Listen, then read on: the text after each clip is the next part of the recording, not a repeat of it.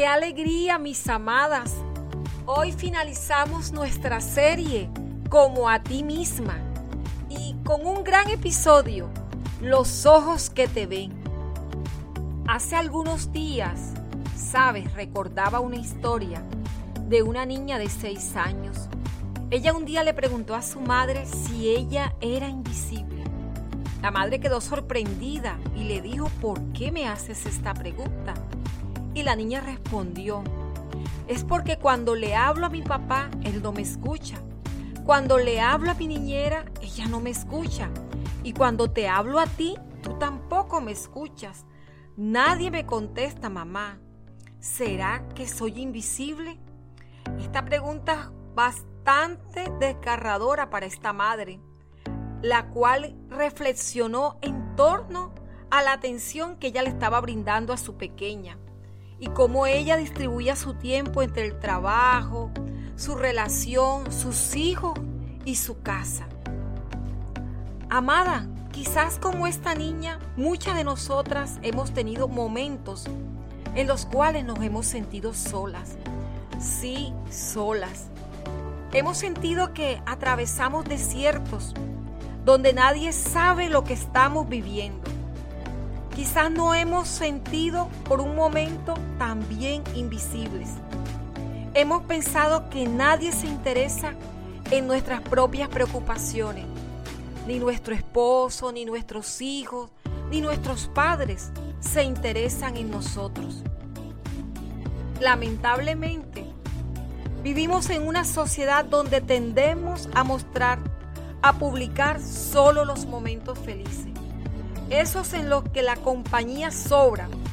Pero cuando pasamos por el desierto, mujer, por la tristeza, por las crisis, muchas veces acostumbramos a callar y a tratar de cruzarlo solas, con nuestras propias fuerzas y ya cansadas. En medio de ese desierto nos detenemos y le preguntamos a Dios, Dios, ¿tú me ves? ¿Será que tú sí me ves?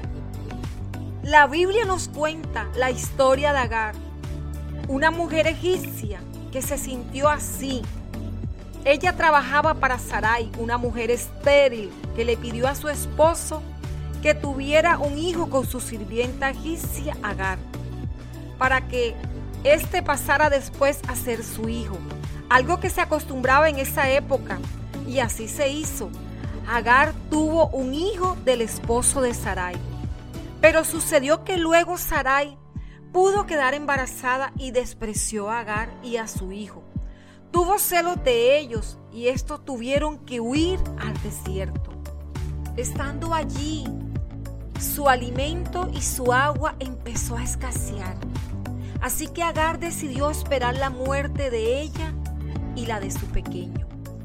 Pero dice la historia que Dios no se olvidó de ellos y los rescató del desierto. Desde ese momento ella comenzó a llamar a Dios el Dios que me ve.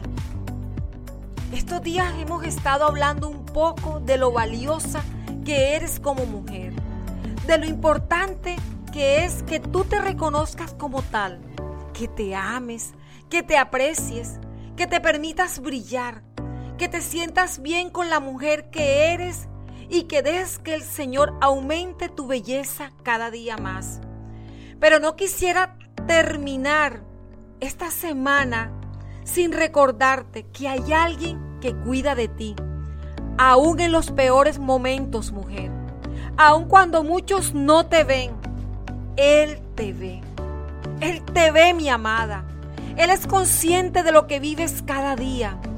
Él es consciente, mujer, de tus luchas, de tus pruebas, de cada lágrima que brotas al acostarte en tu cama, de tu intento de ser cada día mejor. Él te ve. Él siempre ha estado allí para ti y lo va a seguir haciendo. No importa cuál grande sea tu desierto, sus ojos siempre estarán sobre ti, mujer trayendo hoy el aliento y el refrigerio y la paz que tú necesitas en este día.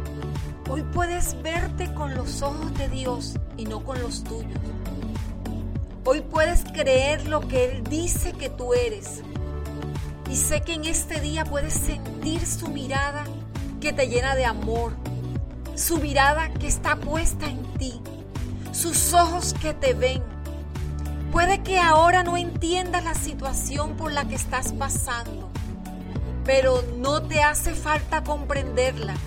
Solo necesitas confiar en Dios y seguir adelante. Mujer, Dios cuida de ti. Él está de tu lado.